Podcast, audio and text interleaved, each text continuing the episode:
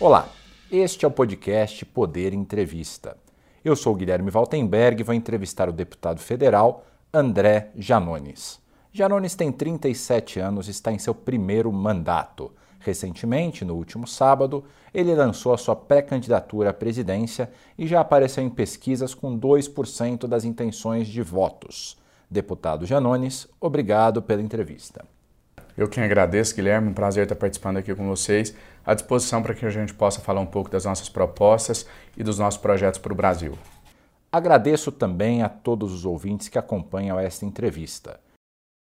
Essa entrevista está sendo gravada no estúdio do Poder 360 em Brasília, em 1 de fevereiro de 2022. E para ficar sempre bem informado, siga o Poder 360 em sua plataforma de áudio favorita.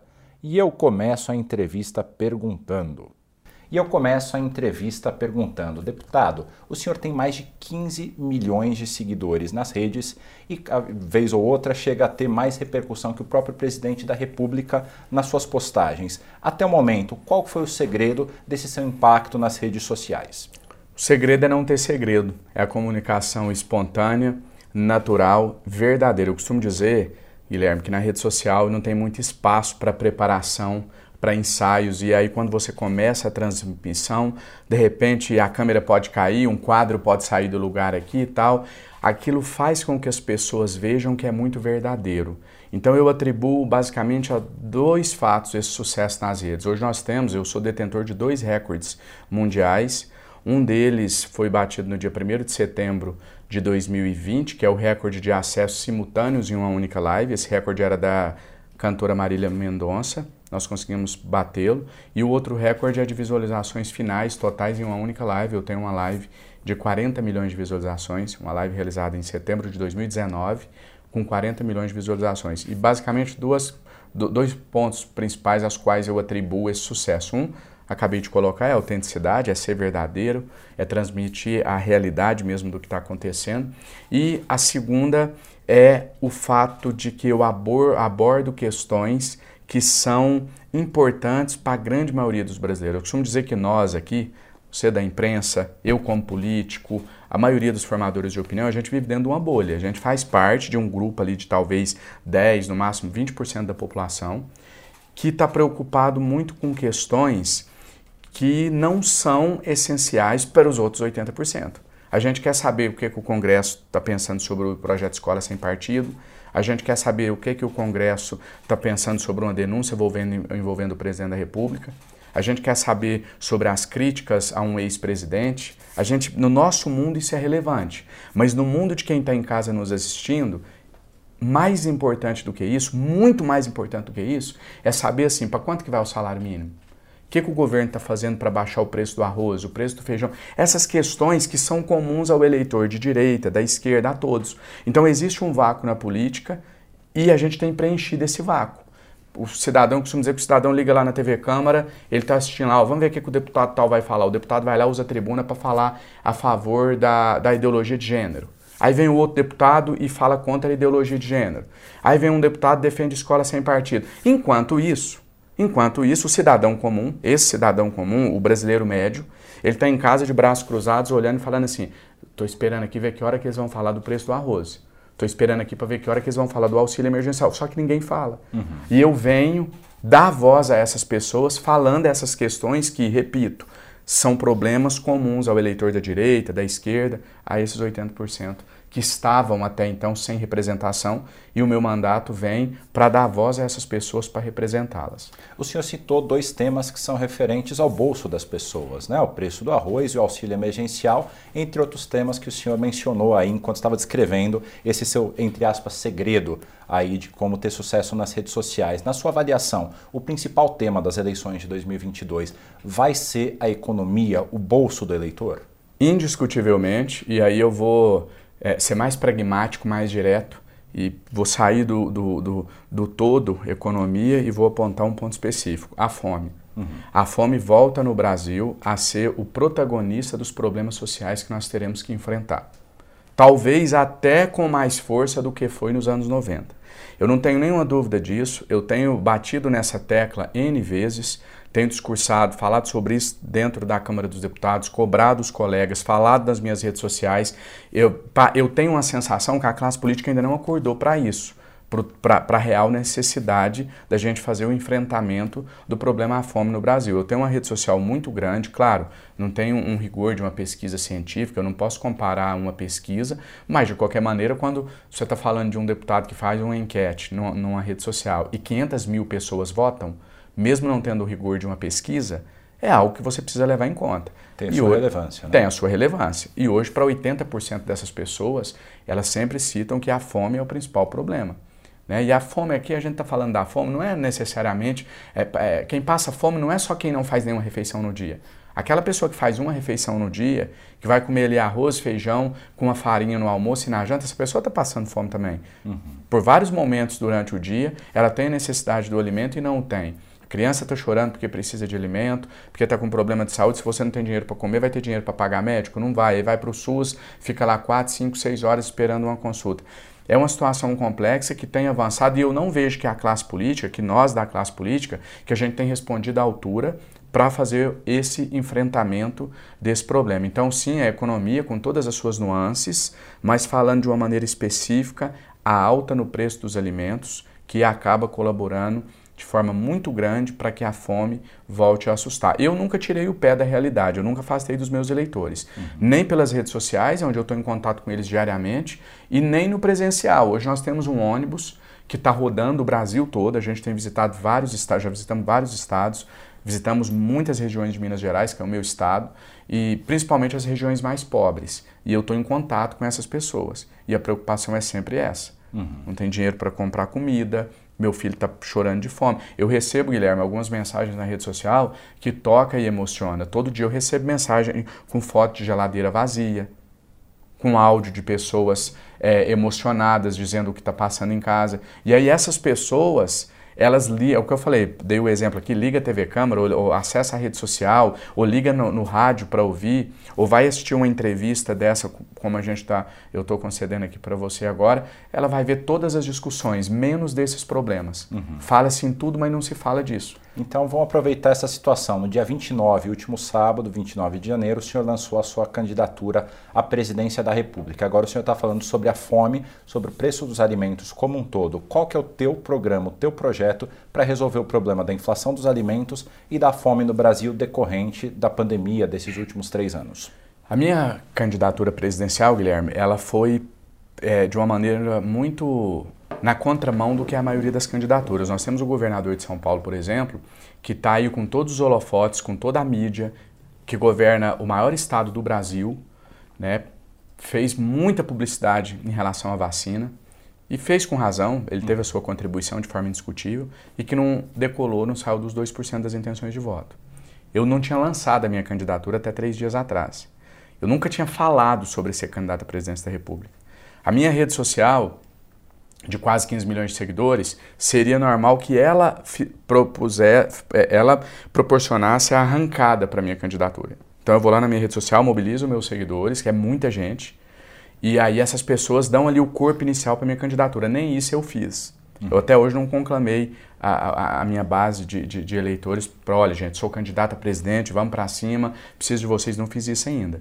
E ainda assim, na pesquisa do IPEC, do mês de dezembro e na pesquisa do Poder Data, eu apareço com 2% das intenções de voto. Então é uma candidatura que veio, como eu acho que deveria ser a maioria das candidaturas, veio do povo para o mandatário, que no caso sou eu como deputado federal, e não o contrário. Uhum. Né? Não veio de forma vertical, sendo imposta nem por mim, nem pelo meu partido. Estou dizendo tudo isso para chegar à resposta da sua pergunta, de que eu não tenho nenhum problema em te dizer que nós ainda estamos construindo o nosso programa de governo. Já iniciamos, estamos trazendo uma equipe muito competente para que vai atuar conosco, que vai ser apresentada muito em breve. Uhum. É, já temos alguns nomes, inclusive, que já Você estão. Pode antecipar algum deles para gente? O Marcelo Tognose é um que já está conosco, que, que, que já está trabalhando.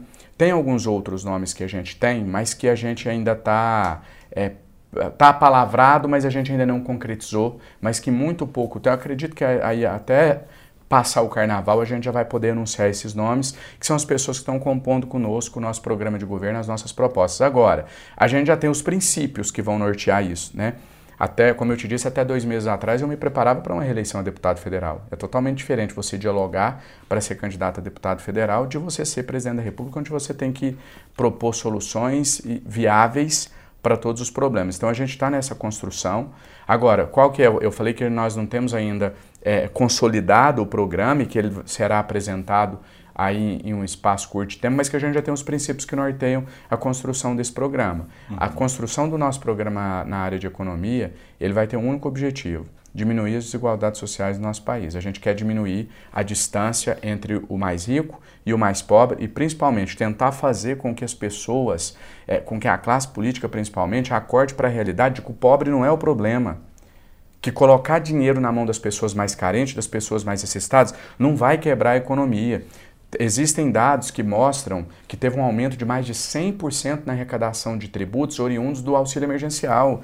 Eu costumo dizer o seguinte: pobre não poupa. E não poupa não é porque ele não quer, é porque ele não pode, é porque ele tem necessidades muito urgentes. Então, o, a, a, pessoa mais carente, ela não coloca dinheiro debaixo do colchão, ela não coloca dinheiro na poupança, ela não investe na bolsa de valores, ela gasta. E quando ela gasta, ela movimenta a economia ela fomenta todos os setores. Então a, a, questão é inverter essa lógica e entender que colocar o dinheiro na mão dos mais pobres não é gasto, é investimento. E a gente vai provar que isso é possível. Então, quer dizer, a, a, sua defesa durante o processo de prorrogação do auxílio emergencial, que ele se mantivesse em 600 reais, essa é uma proposta que a gente pode ver num eventual governo Janones, um auxílio emergencial, Auxílio Brasil ou Bolsa Família, qualquer que seja o nome que venha a ter, de aproximadamente 600 reais? Essa não é uma proposta, essa é a principal proposta. Uhum. Porque essa proposta quando você coloca dinheiro na mão das pessoas, principalmente na mão de quem está passando fome, você leva dignidade, você leva esperança. E aí vou repetir o que eu acabei de dizer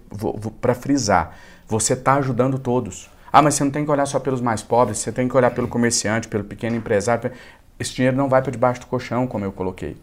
Esse dinheiro vai entrar na economia, ele vai girar.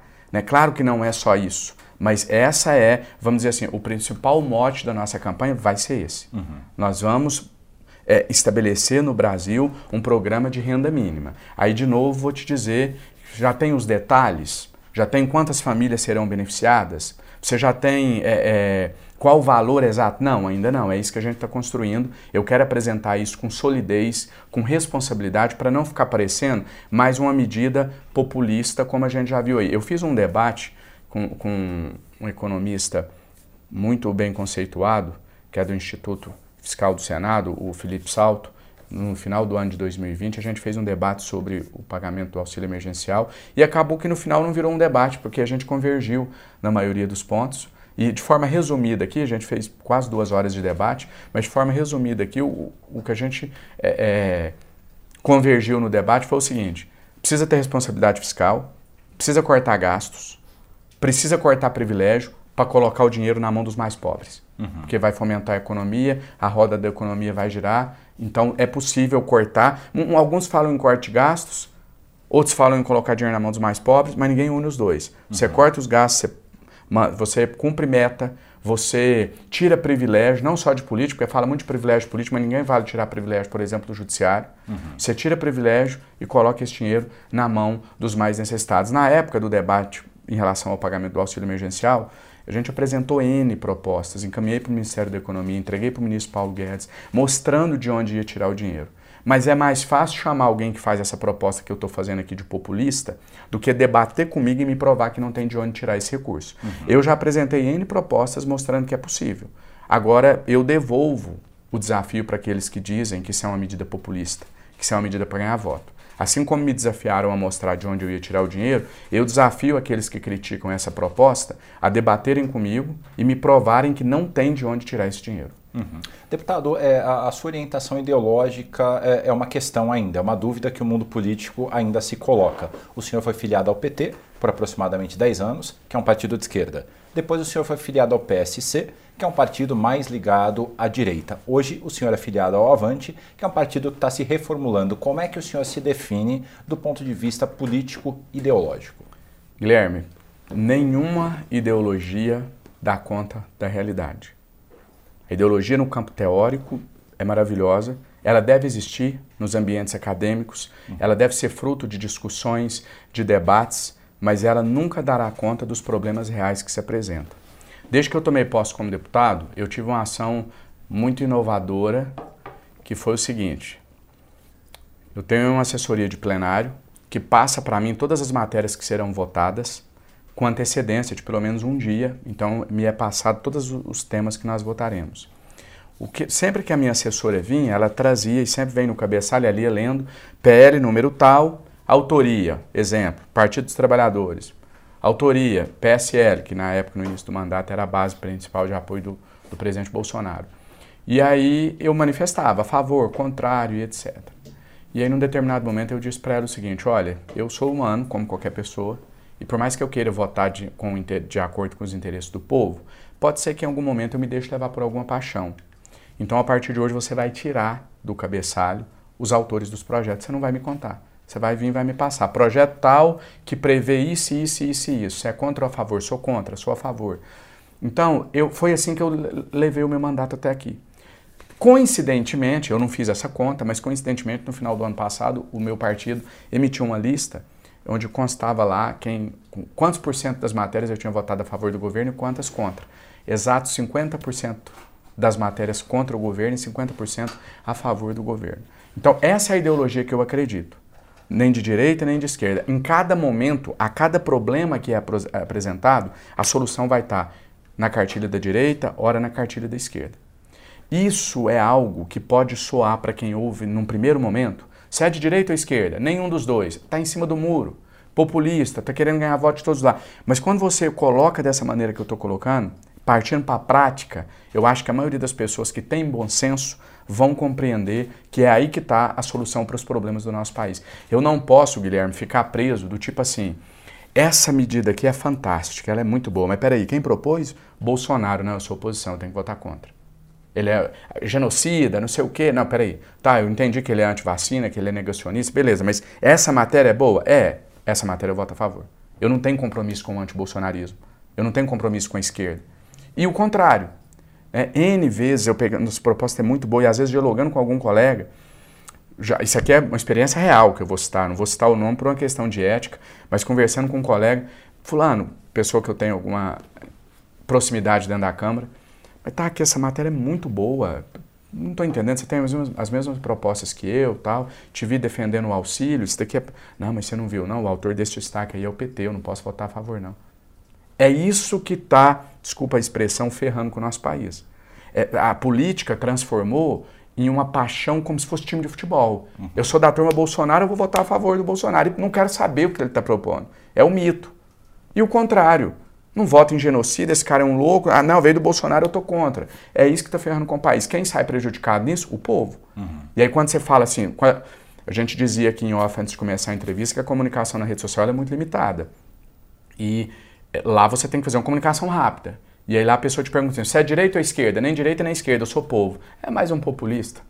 Povo, eu quero saber direito. Não, a, a explicação é essa. Em cada momento eu vou buscar a solução, vai estar é, em um lado ou no outro. Eu acho que é essa maturidade política que os nossos representantes precisam para tirar o país da situação que ele está.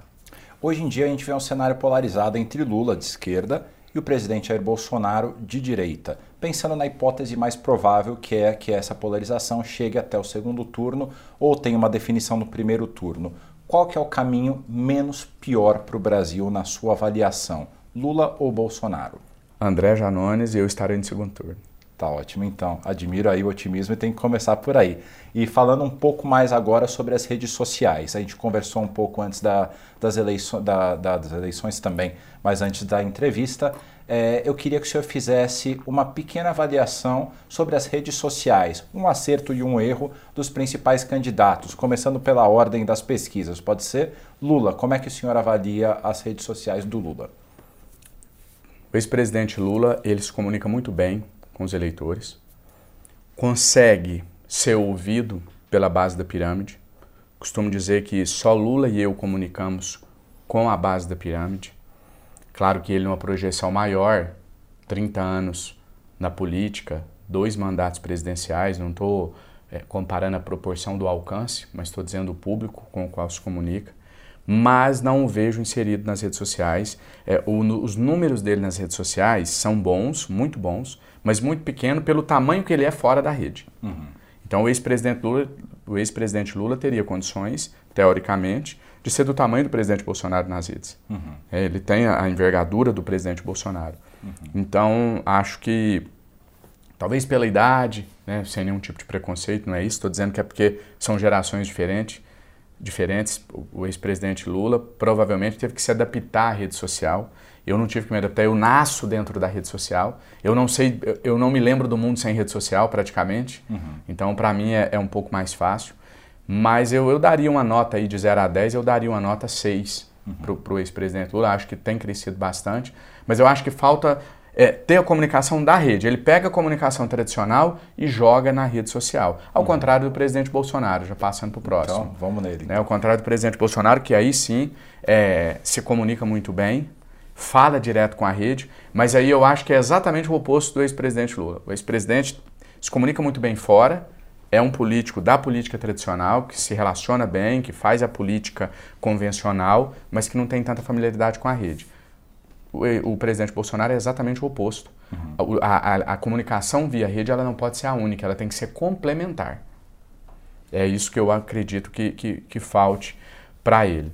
Vamos passar para mais dois nomes aqui, Sérgio Moro e Ciro Gomes. Perfeito. Sérgio Moro, indiscutivelmente, o que tem maior dificuldade, e aí é até algo compreensível se você pega a origem dele, ali você não tem um político, você tem um juiz, uhum. e parece que ele não conseguiu ainda vestir o candidato. Quando eu vejo o ex-ministro Sérgio Moro falando, eu estou vendo um juiz. Uhum. Eu sou advogado de formação, advoguei durante 10 anos e eu tenho a nítida sensação que eu estou de frente a um juiz. Aquela fala monossilábica, pausada, sem emoção, como tem que ser um juiz realmente, né, por uma questão profissional. Então eu vejo um juiz e acredito que vai ter muita dificuldade nas eleições, porque o principal é você saber comunicar da maneira correta. E a gente sabe, apesar de, de, de todos os atributos que ele tem, que ele tem essa dificuldade em comunicar a mensagem para o eleitor.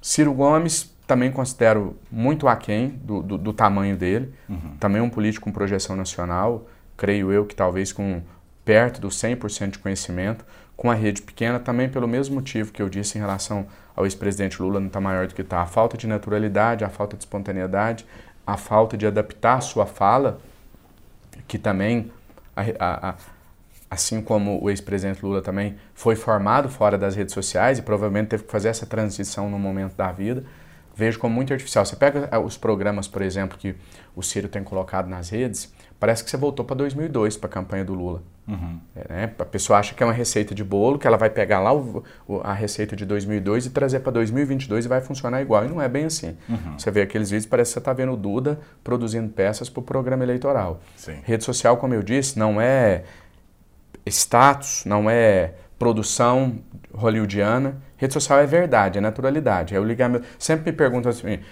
as pessoas chocam até hoje quando falam isso. Quem que é a sua equipe de rede? Quais seus assessores cuidam da rede? Eu falo, não, minha rede sou eu, só eu tenho a senha, só eu mexo. Mas é, é eu, é, é, eu, pego, eu pego o celular e começo a falar. Uhum. Eu já tive N propostas de pessoas bem intencionadas querendo ajudar. Não, nós vamos profissionalizar, vamos... Não, rede social não é isso. Rede social não é foto com layout embaixo, com logomarcazinha, uma marquinha. Não, rede social é pegar o celular, bater a foto aqui e colocar lá. Uhum. Eu acho que nesse aspecto, nesse aspecto, nenhum dos candidatos à presidência conseguem interagir dessa uhum. forma, dessa forma espontânea e natural, com exceção do presidente Bolsonaro que consegue. Uhum. Então, nenhum dos outros candidatos eu não vejo que tem esse linguajar próprio da rede social. Só que, como eu disse, é, as pessoas querem alguém que sabe dialogar lá com a base da pirâmide, com os mais necessitados, e que também sabe dialogar para ser um chefe de Estado, dialogar lá na ONU, conversar com quem tiver que conversar. E eu vejo as pessoas muito presas, esses candidatos que a gente citou aqui, a só um estilo ou só o outro estilo. Uhum. Eu não consigo ver o, o, o, o, Vou dar um exemplo aqui. Eu não consigo ver o Sérgio Moro fazendo uma dancinha pro TikTok, como eu não consigo ver o presidente Bolsonaro nos enchendo de orgulho representando o Brasil na ONU. Uhum. A gente precisa de um candidato à presidência da República que saiba falar a linguagem das massas quando precisar, mas que também sabe sentar de igual para igual com qualquer chefe de Estado para dialogar. E falando agora da política, o senhor está no seu primeiro mandato, chegou a ser candidato a presidente da Câmara, na época teve três votos. A sua defesa do auxílio emergencial de 600 acabou não sendo é, a que prevaleceu. O Auxílio Brasil hoje, por exemplo, são 400 reais. Onde é que o senhor vê que pode é, ser melhorada a tua experiência política justamente para que o senhor, eventualmente, numa presidência, possa sentar lado a lado com esses grandes líderes que o senhor mencionou? O meu trabalho na rede social ele sempre foi voltado para o povo. Uhum. A minha candidatura à presidência da Câmara ela não tinha nenhuma pretensão de ser vitoriosa. Uhum. É, até tive um resultado, por mais incrível que pareça, superior ao que eu imaginava. E a minha candidatura nunca dialogou com os deputados, ela era para fora da Câmara. A minha meu slogan de campanha foi a pauta é o povo. Enquanto os colegas deputados sentavam com os outros deputados para convencê-los a votar, eu ia para a rede social, fazia live com 20 milhões de visualizações pedindo ao povo para pressionar o deputado deles. Uhum. A minha lógica era a seguinte: existem 513 empregados aqui dentro da Câmara. E lá fora estão os patrões deles, quem dá a ordem, ou pelo menos quem deveria dar a ordem. Ao invés de eu pedir o empregado para votar em mim, eu peço para o patrão. Ó, fala com o seu funcionário lá, que é o deputado, para ele votar no André Janones. Então a minha candidatura à presidência da Câmara, ela teve um caráter simbólico. Uhum. E nesse sentido fui muito bem sucedido. Tá. O objetivo era esse, era, era mobilizar para fora, para que essa mobilização fora mostrasse que a classe política estava totalmente destoado do, do, que eles queriam. E eu consegui. Uhum. Tanto que eu tive só três votos. Com 20 milhões de visualizações, com um milhão de comentários das pessoas marcando e pedindo o deputado deles para votar em mim. O que, é que a uhum. classe política fez? Virou as costas. Nem sei quem é esse Janones, não voto nele. Mas eu sou seu patrão, sou seu eleitor e estou pedindo. Problema seu. Foi isso que aconteceu. Uhum. Como que eu espero ter esse diálogo necessário para a gente construir pontes, porque ninguém governa um país sozinho, a gente está vendo o resultado catastrófico do presidente Bolsonaro. Através de, justamente através da campanha, já na campanha presidencial e em um possível futuro governo, mostrando que nós temos essa capacidade de diálogo, nós temos essa capacidade de ouvir. E eu acho que isso, Guilherme, acontece de uma forma natural. As pessoas que têm a primeira impressão do André Janones na rede social, que vai lá no Facebook e vê um vídeo lá meu, quebrando o pau e tal, ela pensa que é só aquilo. Aquilo é uma das minhas faces. Eu não vou, eu sou advogado. Se eu quiser, estou cursando um doutorado, atuei 10 anos na advocacia. Se eu quisesse falar o juridiquês, como se diz, se eu quisesse falar difícil para ninguém entender, eu dou conta de falar difícil. Só que o meu discurso, ele tem que ir sempre de encontro com quem está ouvindo. Uhum. Lá no Facebook eu estou falando para o povo que me segue. Eles querem ouvir daquela maneira, eles precisam que eu fale daquela maneira. E são eles que pagam o meu salário, é para eles que eu trabalho. Agora, eu, às vezes as pessoas surpreendem em algumas reuniões que eu participo, em alguns debates. Nossa, eu achei que você ia chegar aqui quebrando o pau, pau batendo na mesa. Eu não sou louco, eu não vou estar aqui numa reunião com você e começar a gritar aqui do nada. Uhum. Né? Eu não sou um ator, aquilo ali não é uma peça de teatro que eu estou ensinando na frente das câmeras, é uma indignação que naquele momento é absolutamente natural. Agora, eu vou mostrar, e aí através dos debates, através das entrevistas, através da bus das buscas por composições, porque hoje não é a minha maior preocupação, uhum. mas terá um momento na campanha que será uma das minhas preocupações, buscar composições, uhum. buscar trazer outros partidos. Então eu acho que quando eu me coloco a ouvir, quando eu coloco as minhas propostas com o meu programa de governo pronto, mostrando que a gente tem soluções reais para a área de saúde, de educação, de segurança pública, mostrando que um auxílio emergencial não é pagar um auxílio permanente, não é loucura, não é uma medida populista. Eu entendo quem ouve, soa como populista. Ah, a primeira impressão é assim, ah, ficar dando dinheiro na mão de, de, quem não quer trabalhar. Não é bem assim, não é que a pessoa não quer trabalhar. A grande, claro que existem exceções, mas a grande maioria dessas pessoas é gente honesta, trabalhadora, mas que não tem condição. Está mandando ir trabalhar, fala onde que é para essa pessoa conseguir um emprego. Então, assim, na hora que eu conseguir, com o diálogo, com o decorrer da campanha, mostrar que tudo que a gente está propondo tem um, um embasamento, são propostas palpáveis e possíveis de serem executadas, eu não tenho dúvida que naturalmente esse diálogo vai ser estabelecido. Já está sendo estabelecido. Você vê, Guilherme, que eu sou de um partido do chamado é, centrão, né? Deu-se uma conotação pejorativa para essa expressão, mas não necessariamente o é. Uhum. E eu sou do, de um partido que, foi, que é do centro. Então, eu já consegui essa unidade partidária. Eu estou te dizendo que um partido que, que que tem um presidente que é da política convencional, tradicional, conseguiu uma unidade, conseguiu o apoio dele, da direção nacional, que me avaliza, e de 27 diretórios estaduais. E esses presidentes de diretórios estaduais, a, a estrutura, o Avante é o partido que mais cresceu nas últimas eleições, mais de 800%. Nós não estamos falando aqui de cara que está na rede social, não. Não estamos falando de gente que está lá batendo 10 milhões de visualização, visualização nas redes sociais, não. É gente da política convencional, do diálogo, que tem amor pela democracia. Eu já consegui essa unidade interna. Eles já conseguiram perceber assim: opa, esse não é um louco da rede social que está fazendo vídeo para ganhar curtida, não. Esse cara tem propostas e ele pode ser uma solução para o nosso país é levar essa construção interna que eu fiz para fora para os outros partidos. E o Avante está negociando alguma espécie de federação hoje em dia, como o PT está negociando com o PSB e PCdoB, e o PSDB com cidadania. Vocês estão com algum processo em curso nesse sentido? Existem algumas conversas com alguns partidos. Se eu não me engano, existe uma aproximação com o Agir, existe também uma, uma possível abertura de diálogo, tudo muito em fase inicial, mas existe uma possível abertura de diálogo com o PSC. Então o partido tem se movimentado, sim, para a construção das federações. E está terminando agora a nossa entrevista, mas dá tempo de uma última pergunta. Em 2018, o seu partido apoiou a candidatura de Ciro Gomes. Alguma chance de André Janones e Ciro Gomes andarem junto, caminharem junto nessas eleições? Olha, proposta do Avante não é fazer o André Janones ficar mais conhecido, não é ganhar espaço na mídia. A nossa proposta principal, óbvio, é vencer as eleições, mas vai além disso, independente do resultado das eleições, porque aí a decisão está na mão de quem está nos assistindo e não diretamente na minha, mas a gente quer enriquecer o debate. E eu, eu aí eu tenho uma, uma, questão pessoal minha que eu digo assim: eu quero colocar de vez uma pá de cal nesse discurso de que ah, não temos opção. Você votou no, no ex-presidente Lula por. Não, até com, como eu não tinha outra opção. Ah, você votou no Bolsonaro? É, mas eu não podia deixar o PT voltar. Essa discussão eu vou acabar com ela no nosso Brasil. Posso ter um voto na urna, Guilherme, um voto mas eu vou poder sustentar durante os próximos quatro anos, toda vez que alguém falar não tinha opção, eu vou falar mentira. Tinha opção, eu apresentei propostas concretas, viáveis, possíveis, estou pronto para debater, para discutir o Brasil. Você quis votar em outro candidato. Então, as pessoas, isso eu posso garantir, porque isso aí depende de mim, não depende de mais ninguém. Eu posso garantir para quem está nos assistindo que vocês terão uma opção. Pode ser que não votem em mim, que continuem votando nos candidatos que que hoje polarizam aí nas pesquisas. Mas será por opção e não por falta de opção, porque opção nós vamos dar para vocês. Chega ao final esta edição do podcast Poder Entrevista. Em nome do jornal digital Poder 360, eu agradeço ao deputado André Janones. Eu quem agradeço, um prazer imenso, parabéns pelo trabalho que vocês têm feito, tenho acompanhado, sou um grande admirador e estou sempre à disposição de vocês para poder estar tá voltando aqui e bater papo com quem está em casa. Agradeço também a todos os ouvintes que acompanham o podcast. Esta entrevista foi gravada no estúdio do Poder 360 em Brasília, em 1 de fevereiro de 2022. Para ficar sempre bem informado e saber o que pensam as principais autoridades do país, siga o Poder 360 em sua plataforma de áudio favorita. Muito obrigado e até a próxima.